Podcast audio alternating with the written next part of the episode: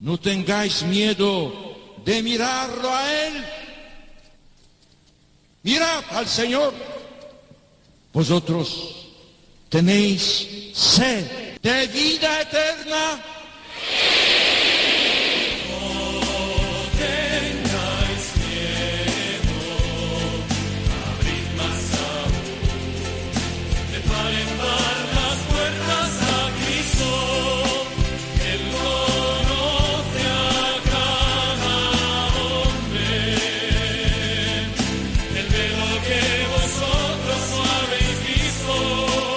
Comienza No tengáis miedo con el padre Juan Francisco Pacheco.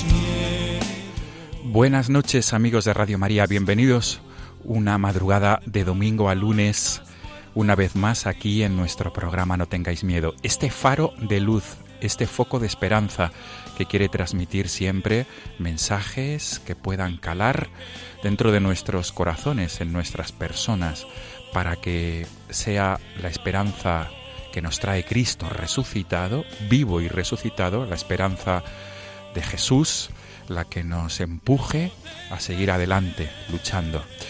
En esta madrugada de domingo 27 a lunes 28 de agosto vamos a tratar varios temas, dos temas, como siempre, amigos. En la primera parte vamos a tener con nosotros una testigo directo o cuasi directo de lo que está ocurriendo, de la crisis que está ocurriendo en Venezuela. Vamos a poder entrevistar a Maraliz Paz, que es una venezolana residente en España, que nos quiere transmitir su experiencia y cómo desde aquí, desde España, se está ayudando también a la, población venezolana. Y en la segunda parte del programa nos vamos a detener en una exposición dedicada a Santa Teresa de Jesús y a San Juan de la Cruz que tiene lugar en la ciudad de Toledo, en la iglesia de los Padres Carmelitas Descalzos. Vamos a hablar con uno de los organizadores, el Padre Tito, que es un carmelita descalzo, que se encuentra en Toledo y que es uno de los que han dirigido y de los que explican la exposición dedicada a Santa Teresa de Jesús y a San Juan de la Cruz. Esta exposición que lleva como título La Yedra y el Ciprés. Bienvenidos amigos una madrugada más a este programa. A No tengáis miedo. Comenzamos.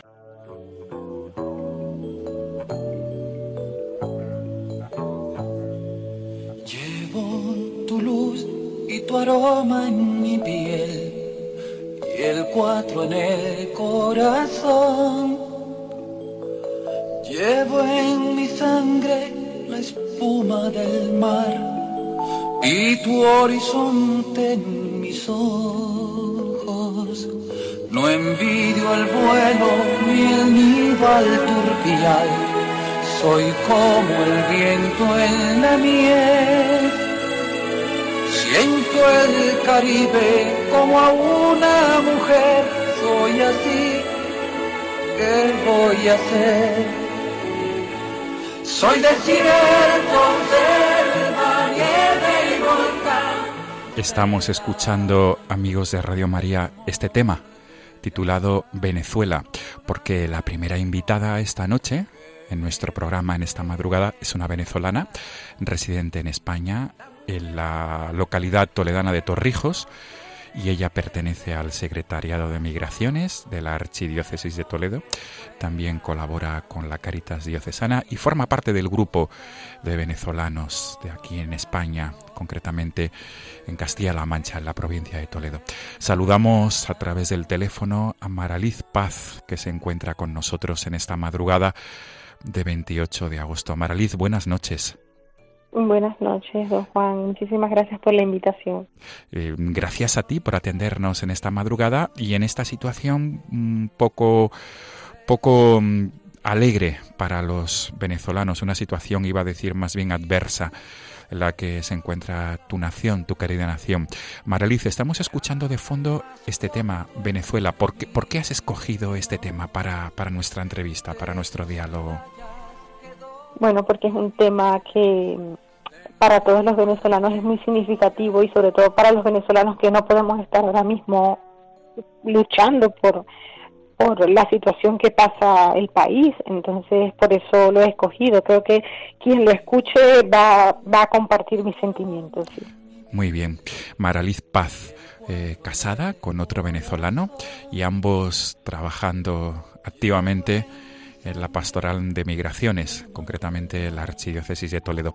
Pues si te parece bien, Maraliz, vamos a subir el volumen para que todos los oyentes de Radio María puedan disfrutar de este tema que tanto te llena y que tanto significado tiene para todos los venezolanos, especialmente para aquellos que, como tú bien dices, no podéis estar en vuestro suelo patrio ahora mismo. Subimos el volumen, Maraliz. Gracias. Soy así, ¿qué voy a hacer? Soy desierto, selva, nieve y volcán, y al andar dejo mi estela, el rumor del llano en una canción que me desvela. La mujer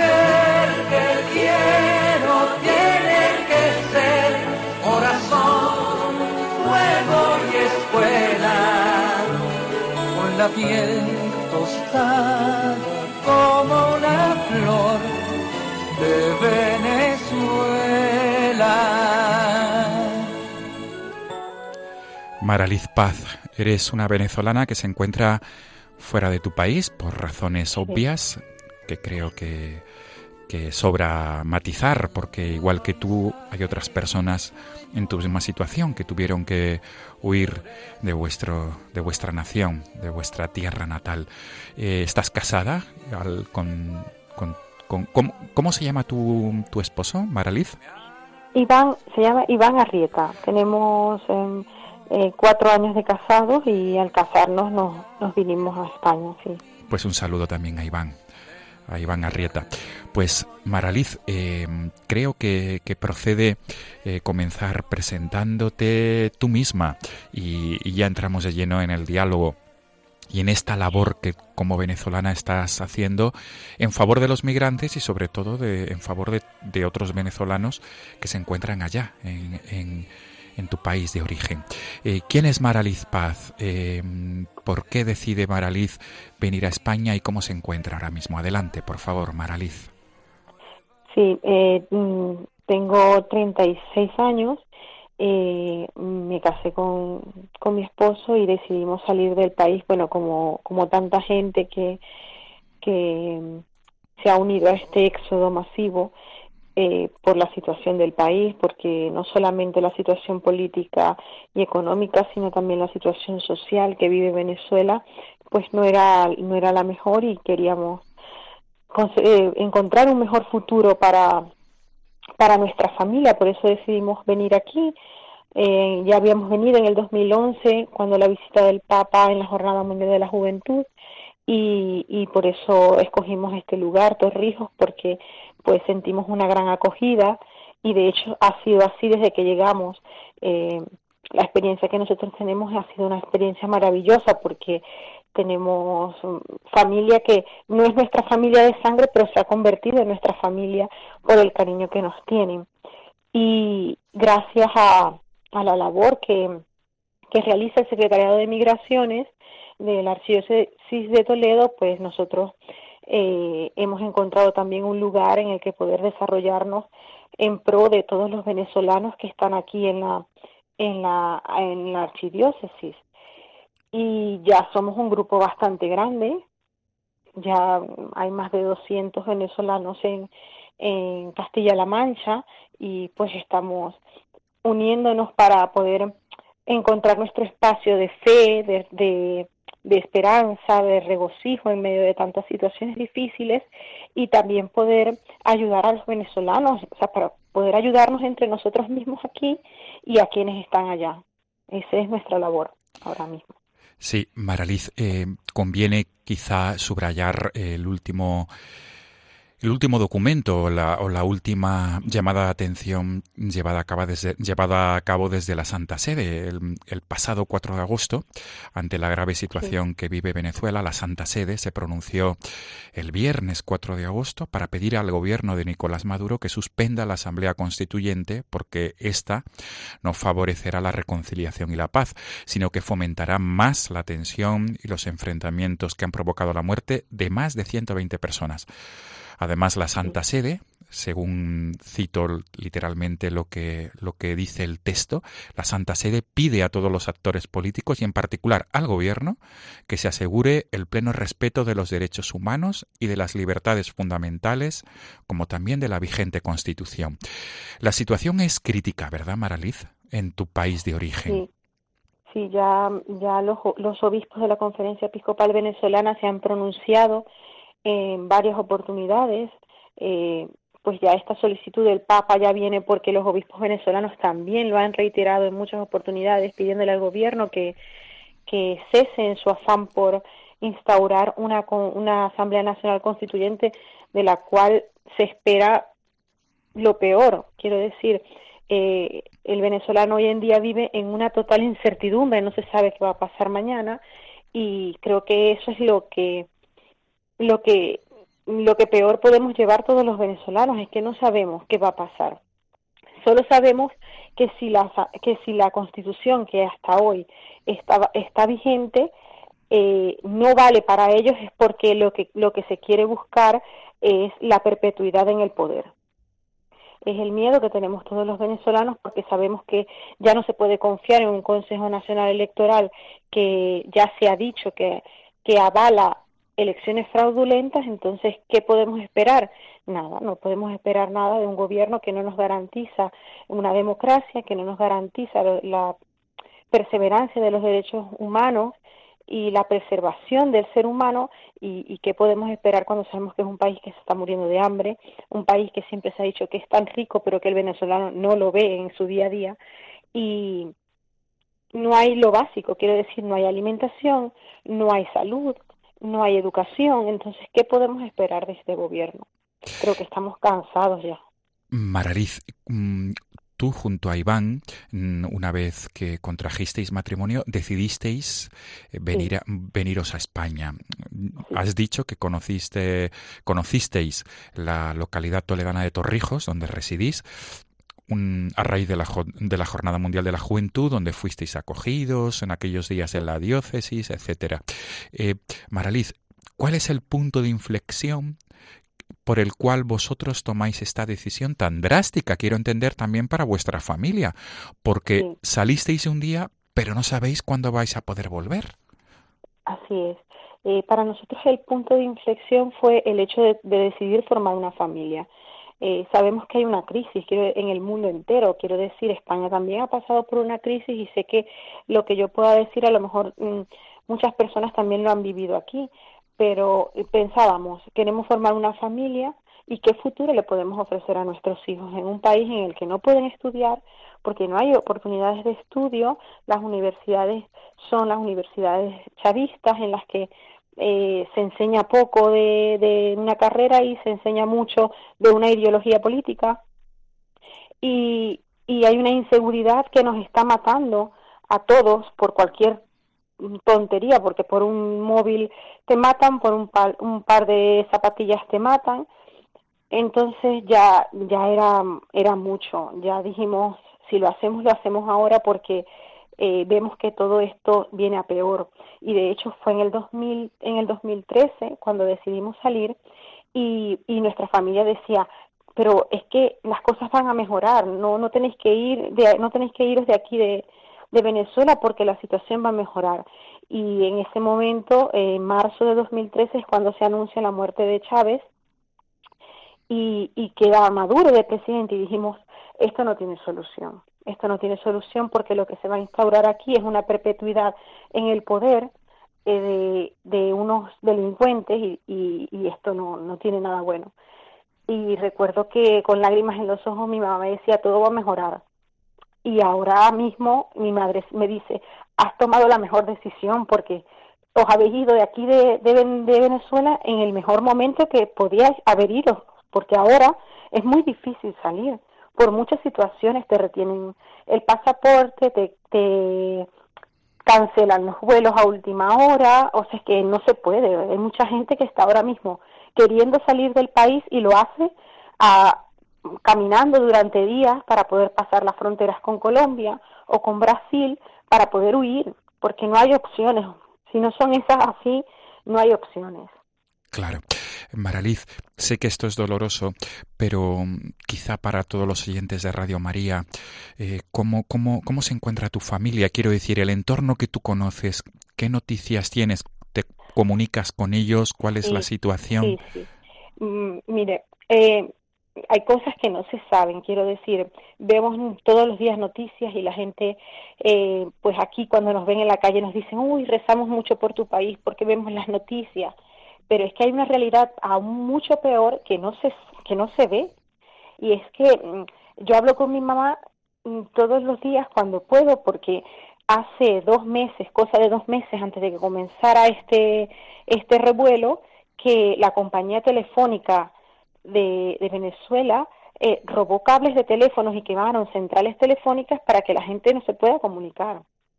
Entonces yo tengo que llamar por teléfono a mi mamá a través del teléfono celular móvil de algún de algún vecino porque ella no tiene no tiene cómo comunicarse desde mi casa. Y así le pasa a todos los vecinos de ese sector, porque es un mi mamá vive en un sector de Maracaibo, el que el que el venezolano que que conoce Maracaibo sabe que eh, es muy famoso, que se llama el Ángel de Amparo, que es eh, la estación de electricidad de eh, nacional está allí. Eh, la estación de, energía eléctrica, como es del Estado, no es privada, eh, se llama en el Ben y, nosotros vivimos muy cerca. Eh, todo el mundo lo conoce como el ángel de amparo porque hay un angelito muy grande que ilumina en las navidades. Y, y esa zona, claro, por ser del gobierno, está protegida militarmente.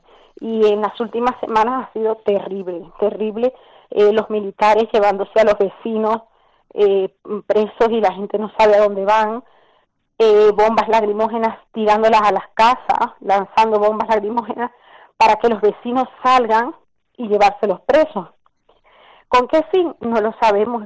Pensamos que es por instaurar el terror para que la gente eh, no salga, para que la gente no proteste, no, no manifieste estar en contra del gobierno y, y esa es la situación que se está viviendo ahora mismo. Comprendo. Todo esto fue en las semanas previas a, la, a las elecciones de la constituyente. Y bueno, eso, eso es lo que hay. Mi mamá me llama y dice, mira, aquí la, la situación está difícil, sí, muy, muy difícil. No puedo salir de casa, no puedo salir a comprar, hacer esas colas kilométricas para poder comprar algo, porque me da miedo no poder volver a entrar a la casa o que me detengan en el camino. Y así están viviendo todos ahora mismo. Claro. Maraliz, y ahora vamos a detenernos, si lo consideras oportuno, en tu labor como, como ayudante y, y desde aquí, desde España, estáis haciendo, tanto tu esposo como tú, estáis haciendo una labor mm, de aunar fuerzas entre los venezolanos que os encontráis en la provincia de Toledo, Castilla-La Mancha, y aunar fuerzas para también para ayudar a vuestro pueblo, a vuestro pueblo de origen. Eh, concretamente, estáis, eh, la última campaña es recogida de medicamentos para enviarla a Venezuela. ¿Cómo se desarrolla vuestro trabajo en el Secretariado de Migraciones de la Archidiócesis de Toledo?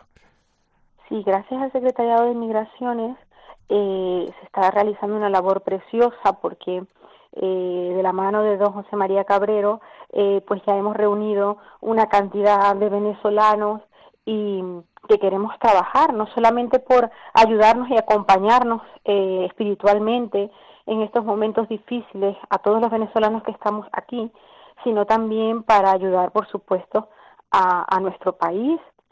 Y, y ahora pues hemos, hemos eh, iniciado esta campaña de recolección de medicamentos porque la salud es lo principal.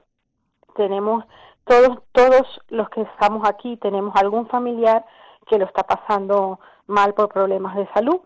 Entonces, eh, y que no consiguen los, medicamentos, principalmente para la atención, para el corazón, relacionados con problemas eh, de corazón y, diabetes, es lo que es lo que más los, mm, lo que más, más nos han pedido desde Venezuela y entonces hemos decidido iniciar esta campaña pues para eh, porque a través de Caritas eh, Caritas Española y Caritas de Venezuela pues nos han nos han abierto un canal para poder enviar los medicamentos. Entonces, bueno, a través de farmacias, em, eh, del boca a boca, hemos ido de pueblo en pueblo también eh, pidiendo medicamentos para, para poder enviarlos. A todo el que quiera colaborar también, pues muchísimas gracias porque es necesario, es necesario, cualquier ayuda es necesaria porque eh, las farmacias están vacías, no hay, no hay nada, quiero decir, no hay ni, un analgésico que parece algo tan tan básico y, y las personas y la gente puede morir, quiero decir, sabemos de muchos casos de personas que han muerto por un, por falta de un antibiótico, que parece que, que en estos tiempos tan modernos esas cosas no deberían suceder, pero bueno, en países como, como el nuestro, en el que eh, los dirigentes no les interesa o parece que es mejor que que la población vaya mermando, eh, parece una medida buena e inocente que las personas mueran porque no hay medicamentos. Y, y nosotros, pues desde aquí, con lo poco que podemos hacer, lo poco lo mucho que podamos hacer, pues queremos ayudar en lo que podamos a todos los que los que lo necesiten. Eh, don José María ha, don José María Cabrera ha solicitado una eh, a, varias instituciones pues la búsqueda de, medicamentos a través de Cáritas y con eso estamos pues haciendo ya el primer lote para, para enviarlo. Esperamos que llegue porque no es solamente que sea enviado, sino que llegue a destino, esperamos que llegue, pero eh, tenemos fe en que, en que podemos hacer algo desde aquí y que este sea el inicio de poder eh, realizar más ayudas, que quisiéramos que fuese algo permanente o constante el envío de medicamentos porque bueno en los alimentos es mucho más difícil. Sabemos de muchísimos casos y en Venezuela es muy conocido casos de envíos de, de, comida que han quedado em, eh, en los contenedores en, en los puertos y que se llegan a podrir y que no son entregados entonces eh, es mucho más costoso para que pueda hacer algo mucho más simbólico y pensar que se pueda perder todo eso pues es más difícil. Entonces hemos dicho, vamos a comenzar con, con medicamentos, que parece lo más importante, aunque todo es importante porque pensemos que es un país en el que ahora mismo los ciudadanos de a pie no tienen nada. Comprendo. Maraliz, ¿y cómo, cómo, cómo estáis procediendo? Porque quizá oyentes en esta madrugada o después a través del podcast quieran unirse a esta campaña de recogida de medicamentos que estáis llevando a cabo. ¿Cómo poner, poder ponerse en contacto contigo o con, o con la institución que está llevando a cabo esta recogida?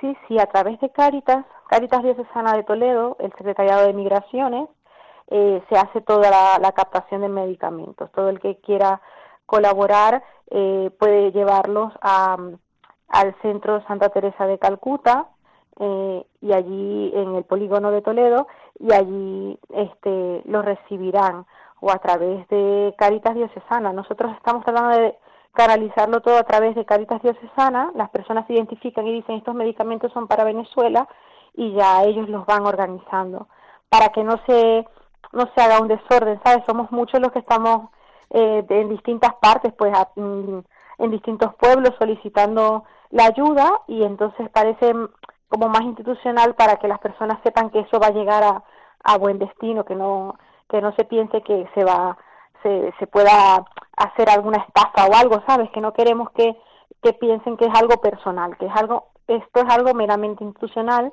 Eh, don José María ah, lo ha querido así y vemos que es la mejor manera porque sabemos que en situaciones eh, de dificultad cualquiera se puede aprovechar y es lo que queremos evitar.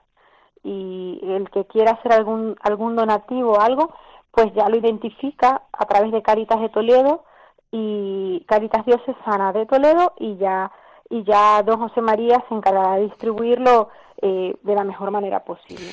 Pues eh, Maraliz, eh, mm, si te parece bien, vamos a dar los datos de Caritas Diocesana de Toledo y has mencionado varias veces a don José María, te refieres al delegado diocesano de Caritas mm, Diocesana de la Archidiócesis de Toledo, don José María Cabrero. Eh, pues vamos a dar los datos, Maraliz. Mm, Caritas Diocesana de Toledo se encuentra en la calle Vida Pobre, número 3 de la ciudad de Toledo. El teléfono de Caritas Diocesana es de Toledo es 925 22 46 00. 925 22 46 00 y para más información también tienen la web que es www.caritastoledo.com www.caritastoledo.com Maraliz, mm, a pesar de toda esta situación adversa y de bastante oscuridad, ¿queda algún rayo de luz? En, los venezolanos, sobre todo en aquellos que estáis fuera de vuestro suelo patrio y también en los venezolanos que se encuentran viviendo allí en, su, en el país, ¿queda algún rayo de luz, de esperanza? Siempre, siempre hay esperanza, siempre hay luz. Lo hemos visto a lo largo de la historia que por más oscuridad que haya en, en distintos momentos de, la, de los países, se puede salir y nosotros tenemos mucha fe en que, en que sí, en que esta situación se tiene que acabar. Vemos que el mundo está hablando, y está, los gobiernos están pronunciándose, eso para nosotros es un rayo de esperanza porque no estamos solos, lo, lo, han dicho, de hecho, el presidente eh, Rajoy lo, lo, ha dicho eh, muchas veces, eh, no están solos los venezolanos y eso para nosotros es muy importante porque han sido muchos años, muchos años ya eh, soportando situaciones inhumanas y, y nos veíamos así, nos, nos, nos hemos visto solos. Un país como Venezuela que da mucho de sus recursos al mundo y nos hemos visto solos. Pero bueno, vemos que hay luz, vemos que hay esperanza, que se tiene que salir de esta situación. Los venezolanos que estamos aquí en, en la Archidiócesis de Toledo eh, vemos con, con, mucha alegría el, el podernos unir para, para hacer eh, actividades en pro de, de, de, todos los venezolanos.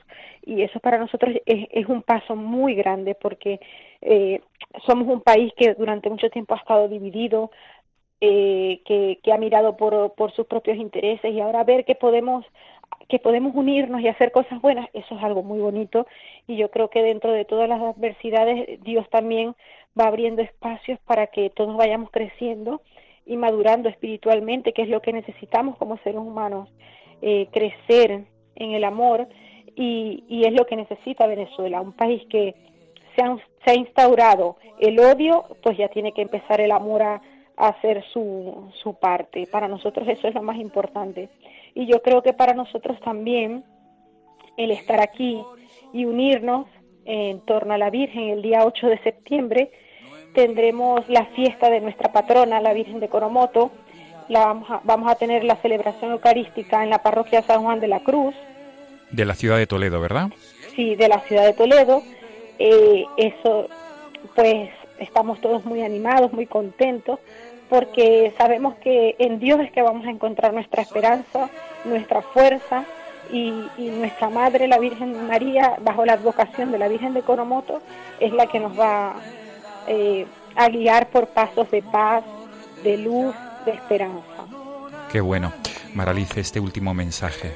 Qué bueno, un mensaje de esperanza y de mucha y de mucha fuerza para todos los venezolanos, sobre todo para todos los venezolanos que están siguiendo este programa o que nos pueden escuchar luego posteriormente a través del podcast del programa No tengáis miedo. Pues Maraliz, eh, mil gracias por habernos atendido en esta madrugada de 28 de agosto.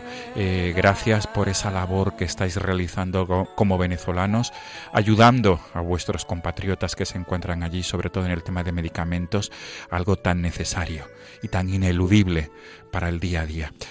Maraliz Paz, mmm, todo lo mejor, de verdad, y nos unimos a ese deseo y a esa esperanza que brota de tu corazón. Esa esperanza que brota con lágrimas también de emoción, lógicamente, no podía ser de otra manera, porque a la vez que hay esperanza también hay dolor. Es algo que, que tus propias palabras eh, dejan, dejan claro. Maraliz Paz, mil gracias. Eh, eres una mujer perteneciente al Secretariado de Migraciones de la Archidiócesis de Toledo. Adelante con vuestro trabajo, vuestro trabajo como matrimonio, ahí en la Diócesis de Toledo, y adelante con ese mensaje de esperanza. Mil gracias, Maraliz, por habernos atendido. Muchísimas gracias. Buenas noches. Buenas noches, Maraliz. De fondo dejamos este tema que tú has escogido, Venezuela, para que resuene y para que sea también una manera de ayudar a todos aquellos que se encuentran aquí en España, fuera, fuera de vuestro suelo patrio y los que nos puedan escuchar allí, en tu querido país. Un saludo, buenas noches, Maraliz. Muchas gracias, Salvador.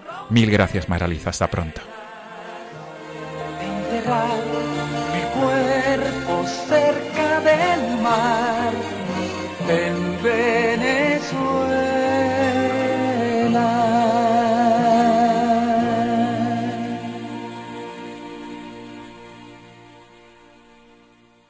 Están escuchando No tengáis miedo con el padre Juan Francisco Pacheco.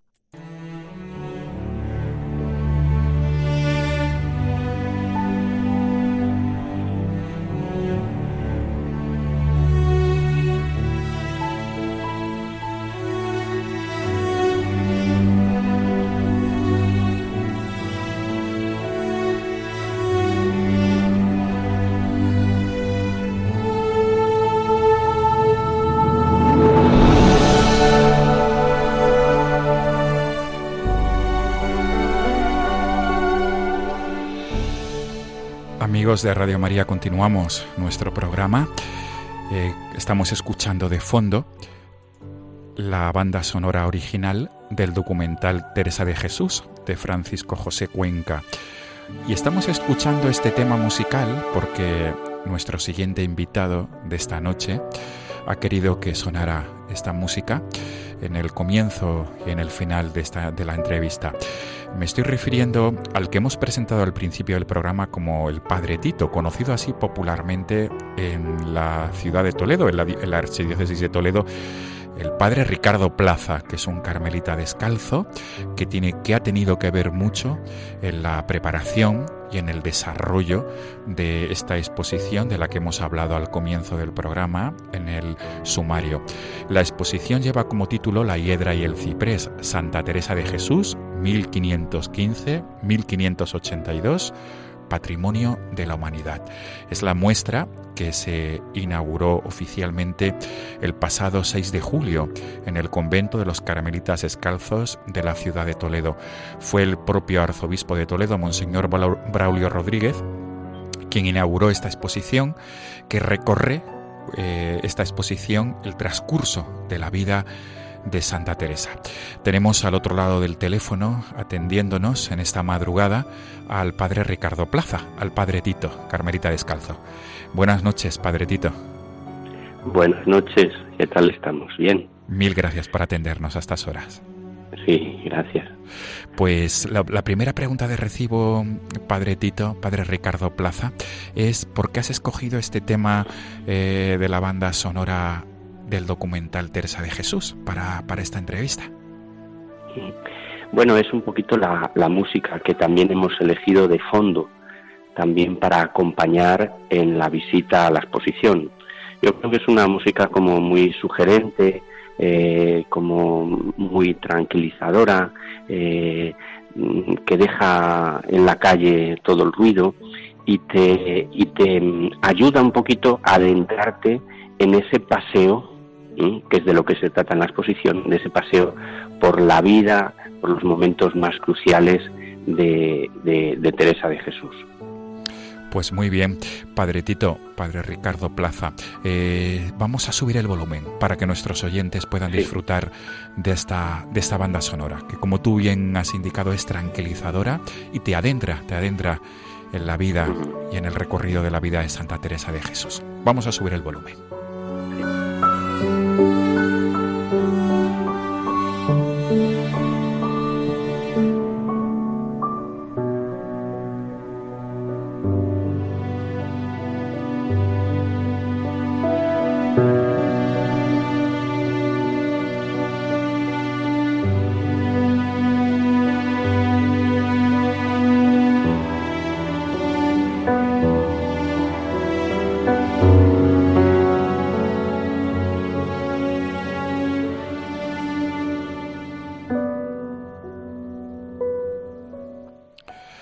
Ricardo Plaza, Padre Tito, conocido así popularmente en, la, en el entorno de la Archidiócesis de Toledo y en la familia carmelitana descalza. Eh, vamos a comenzar, si, si, lo consideras oportuno, presentándote tú mismo. ¿Quién eres? ¿Cuántos años llevas como religioso carmelita? ¿Y ¿Cómo, cómo, ha sido la preparación de, esta exposición eh, eh, en, este, en este año, que será año teresiano, el próximo año, si Dios quiere? ¿Cómo, cómo, cómo estas tres preguntas, por favor, cómo la puedes compendiar la respuesta? Mira, eh, me llamo, como bien dices, Ricardo Plaza, soy de Medina del Campo, una ciudad también muy, muy teresiana, donde Teresa funda su, su, segunda, su segundo convento. Eh, llevo ya unos cuantos años ya en, en Toledo. Eh, entré en el Carmelo en el año 87, 88, o sea que ya llevo unos cuantos. Ya he cumplido las bodas de, de plata y un poquito más. Y, y bueno, me ordené de sacerdote en el 95. Claro, eh, Teresa de Jesús, pues eh, es una mujer que, te invade, y más cuando la llamas madre, porque es nuestra madre. O sea, es, eh, fíjate, o sea, en la historia de la Iglesia universal, es la única mujer fundadora de una rama masculina. O sea, nosotros podemos decir que tenemos una madre fundadora. Y, eso yo creo que, marca de alguna forma. Eh, y este año en, el que mm, la ciudad de Toledo em, cumple ese 30 aniversario de, Toledo como ciudad patrimonio de la humanidad y también este que va a ser el primer año de, año jubilar teresiano, porque Teresa, el, mm, eh, la fiesta de Santa Teresa cae en domingo, eh, pues queríamos desde Toledo pues hacer un poquito homenaje tanto a la ciudad, porque yo creo que una ciudad no solamente es patrimonio de la humanidad por los grandes edificios que tiene, que son maravillosos en Toledo, sino también por, por esas personas que pasaron y dejaron una huella, en este caso imborrable. La huella de Teresa en Toledo es imborrable. Mm, Teresa no se puede entender sin, sin el pasaje de los varios pasajes que tiene Teresa en Toledo y también las raíces. O sea, Teresa hunde sus raíces en, en Toledo. O sea, que, Toledo también es, es, en ese sentido muy teresiana. Y, y, luego, pues eso también queríamos como dar ese, eh, pues un poquito de realce a este primer año jubilar teresiano que aunque solamente eh, se le ha concedido a la diócesis de Ávila, pero nosotros como hijos también queríamos hacer algo en Toledo respecto de eso. Yo creo que Sí. Sí, Padre Tito. Eh, quisiera que, pudieras matizar más aún el tema del año jubilar teresiano, porque quizá algunos oyentes sepan que el próximo 15 de octubre, al, al, coincidir en domingo, se concede año jubilar a la diócesis de Ávila, pero quizá otros muchos no sepan que es que, que vamos a comenzar un año jubilar teresiano.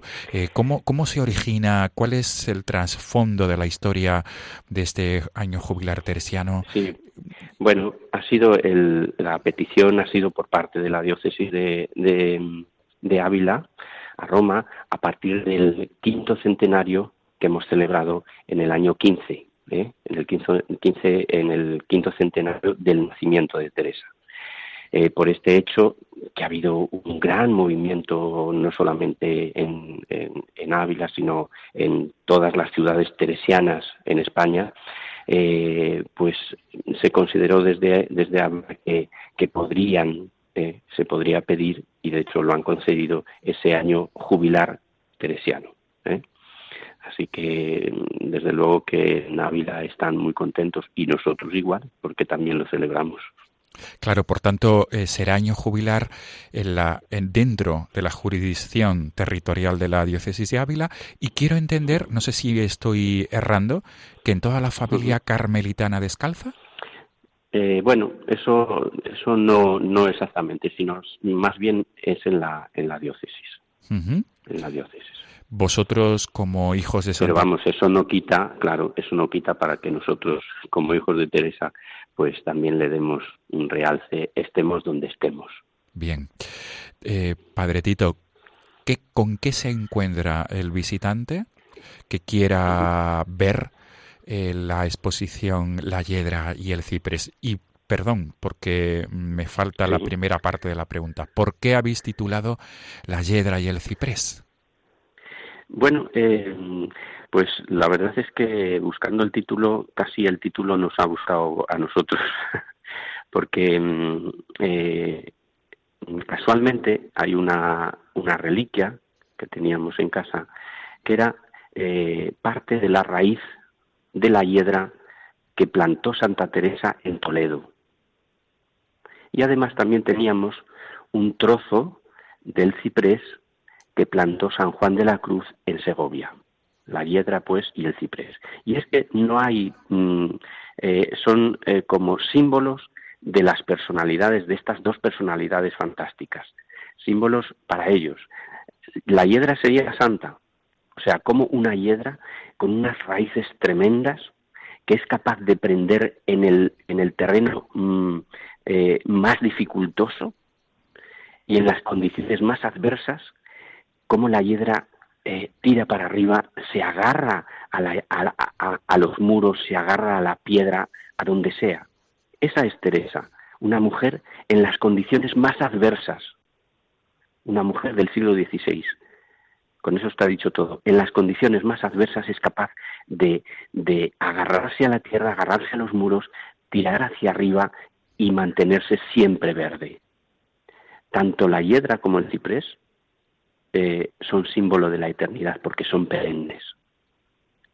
Esa pues es Teresa. En las condiciones más adversas es capaz de, crecer y mantenerse siempre verde. Y San Juan de la Cruz es el ciprés, es decir, el, árbol por excelencia de la espiritualidad, el que une la tierra con, el cielo, ¿no? Eh, su poesía es esa unión de ese, de ese amor terreno, cómo lo, lo, lo eleva a, a, ese amor divino, ¿no? O sea que además el otro día también me dijeron que en el mundo judío el ciprés es el símbolo del templo, efectivamente, donde se da, en el templo donde se da esa unión de lo humano y lo divino. O sea que yo creo que, que no ha podido ser, mm, no hay símbolos que, que definan y además de una forma muy entendible y muy gráfica a estas dos personalidades. Qué bueno. Decía Padre Tito ¿Qué se, se, puede encontrar el visitante que quiera, que quiera ser testigo de esta, de esta, de esta exposición sobre Santa Teresa? Sí.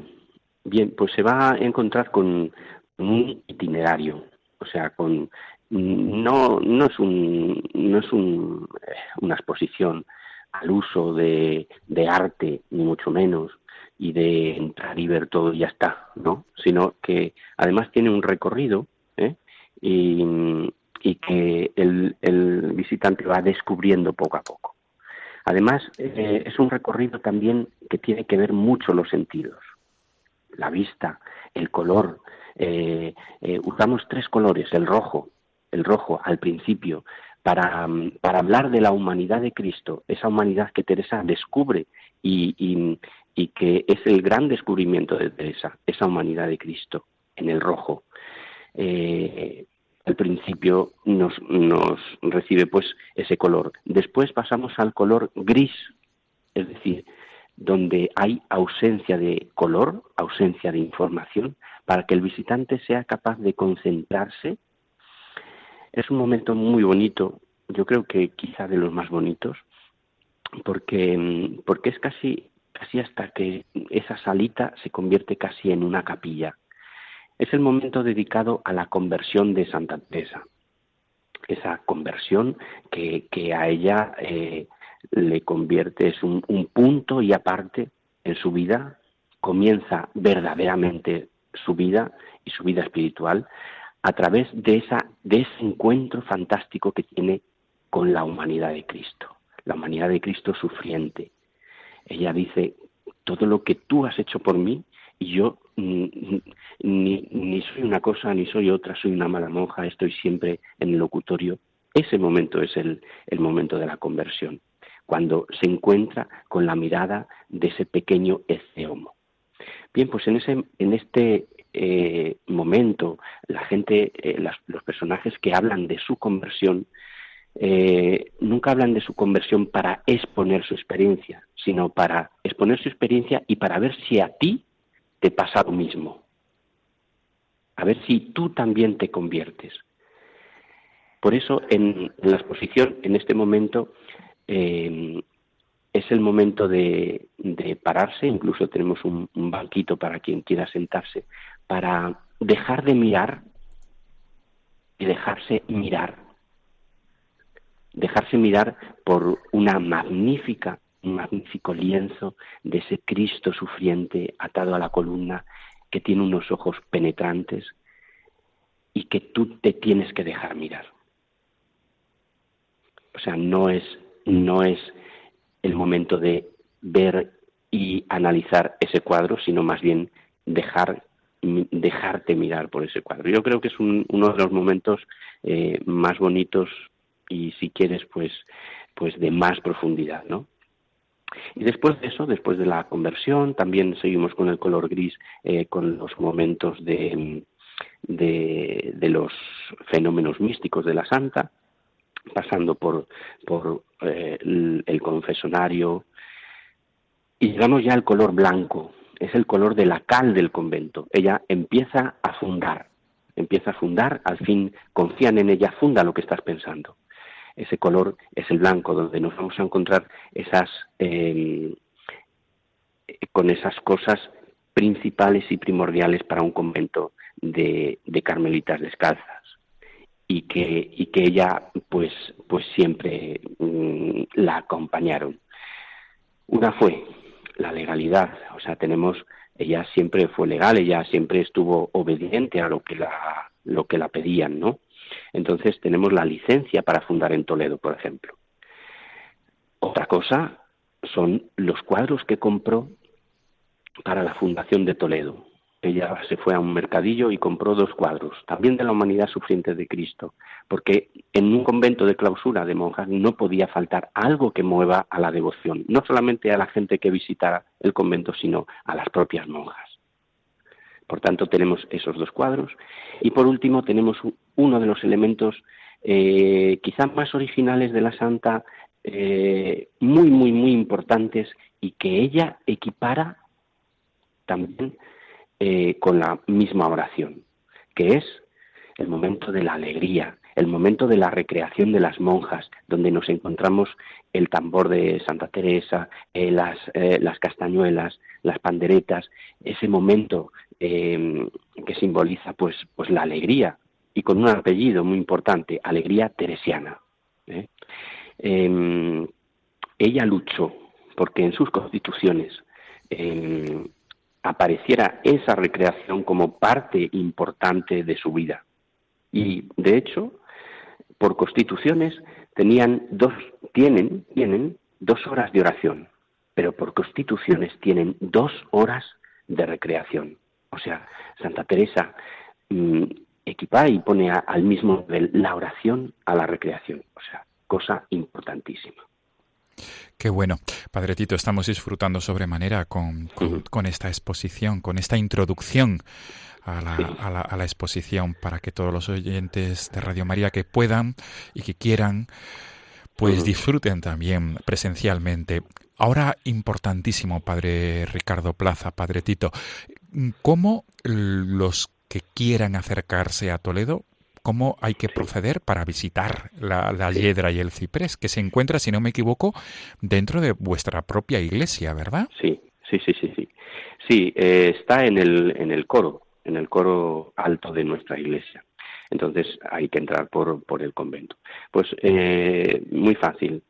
Mm, cuando son grupos, cuando son grupos a partir de 10, 15 personas, pues eh, con llamar al teléfono nuestro y, decir, queremos ir a la exposición tal día, pues no hay ningún problema.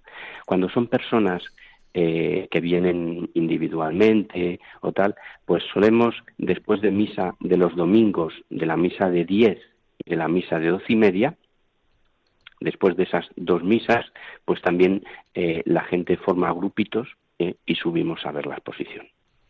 Muy bueno. Padre Tito, yo creo que, que procede mm, facilitar los datos de contacto de, Sí. de vuestros, de, de vuestra casa de Toledo. Sí, sí, pues mira, el teléfono es muy facilito. El 925 22 38 15. Plaza de los Carmelitas Descalzos. Muy fácil. Muy bien. Por tanto, repetimos, eh, 925 22 3815, ¿verdad? Eso es. Y la de ubicación, la dirección exacta es Plaza Carmelitas número 2 en la ciudad de, Descalzos. en la ciudad de Toledo.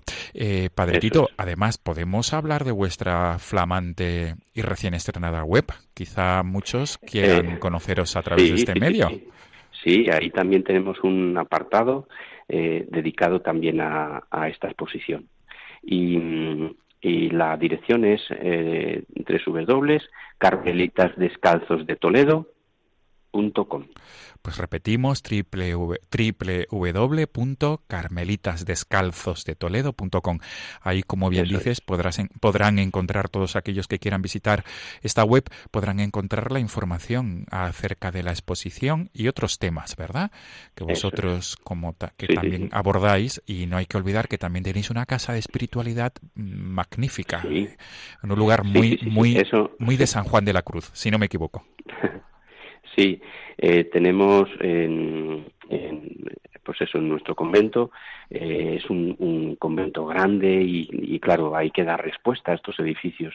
Qué mejor que, que dar respuesta con, con, con algo que la gente nos pide y, y que se demanda, ¿no?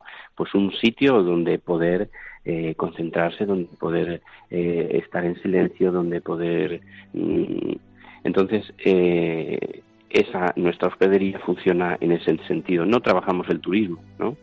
Porque queremos mm, pues ofrecer esta otra cosa a la gente que nos lo pide. Muy bien. Padre Ricardo Plaza, creo que la última pregunta es ineludible. Eh, Teresa de Jesús, Santa Teresa de Jesús, doctora de la Iglesia, es un referente de la esperanza y sobre todo de la confianza. Sí. Por tanto, esta pregunta es la que sirve de colofón a esta entrevista, porque este programa se quiere caracterizar sobre todo porque quiere ser un foco de esperanza. ¿Por qué la exposición nos- que, de la, so- Sí, que sí, nos acerca a la figura de Santa Teresa nos va a hablar también de esperanza, de mucha confianza? Pues mira, mm, efectivamente, yo creo que, que al fin y al cabo se trata de eso. Nosotros también podemos. Yo creo que, que ese es el, el, el motor, a lo mejor, de, esta exposición. Mm, Acercar, hacer eh, cercana a la santidad y, y hacerla a pie de calle. O sea, nosotros también podemos. ¿Por qué no? Y yo creo que eso a la gente pues, pues le llega y, y, y yo creo que se van con otra idea de, de lo que es la santidad como algo inalcanzable y algo mm, para, para, para otra gente, no para mí, ¿no? Entonces yo creo que, que la gente eso lo capta y, y lo agradece especialmente. ¿eh? Muy bien.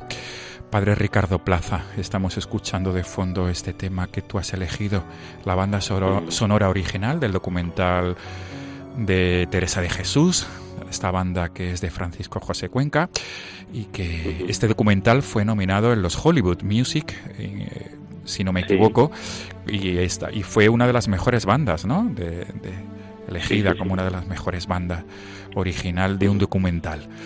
Pues con esta música que nos, además de ser música que nos ayuda a adentrarnos en el misterio, en el misterio de Dios, además nos ayuda también a introducirnos en la vida de Santa Teresa de Jesús. Padre Tito, Padre Ricardo Plaza, mil gracias por atendernos en esta madrugada de 28 de agosto y sobre todo... Eh, un gusto. Y sobre todo ha servido esta, esta, este diálogo para invitar a todos los oyentes de Radio María a que puedan acercarse, acercarse a la ciudad de Toledo y disfrutar de esta, de esta magnífica exposición sobre la figura de Santa Teresa de Jesús, que nos quedamos con este apunte tuyo que nos acerca a comprender que la santidad es posible en la circunstancia personal de cada uno. Pues, Padre Tito, mil gracias por atendernos. Muy buenas noches. Que descanses y sobre todo buen fruto de esta, de esta exposición durante el año teresiano que comenzará el próximo 15 de octubre, este año jubilar de Santa Teresa de Jesús en la diócesis de Ávila. Hasta pronto. Tito. Gracias. Ricardo Plaza. Buenas noches. Un abrazo, hasta pronto. Adiós. Gracias.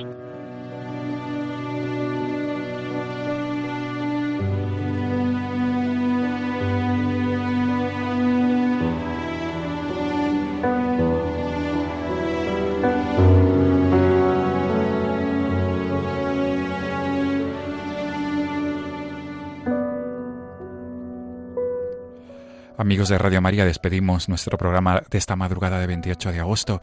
Nos volvemos a encontrar, Dios mediante, en 15 días. Nos volvemos a encontrar el segundo domingo de septiembre, si Dios quiere.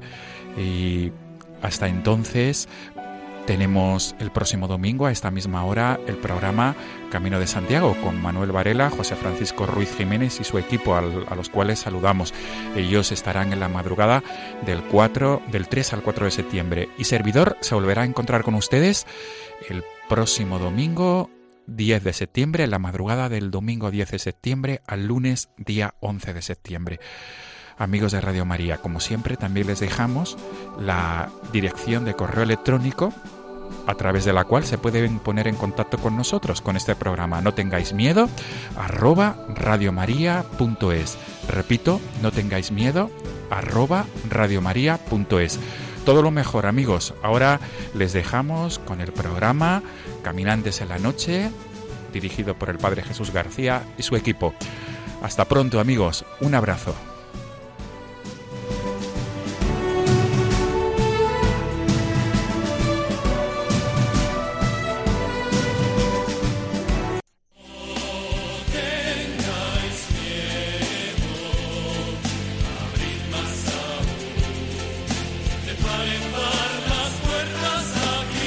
Y así finaliza en Radio María No tengáis miedo, un programa dirigido por el padre Juan Francisco Pacheco.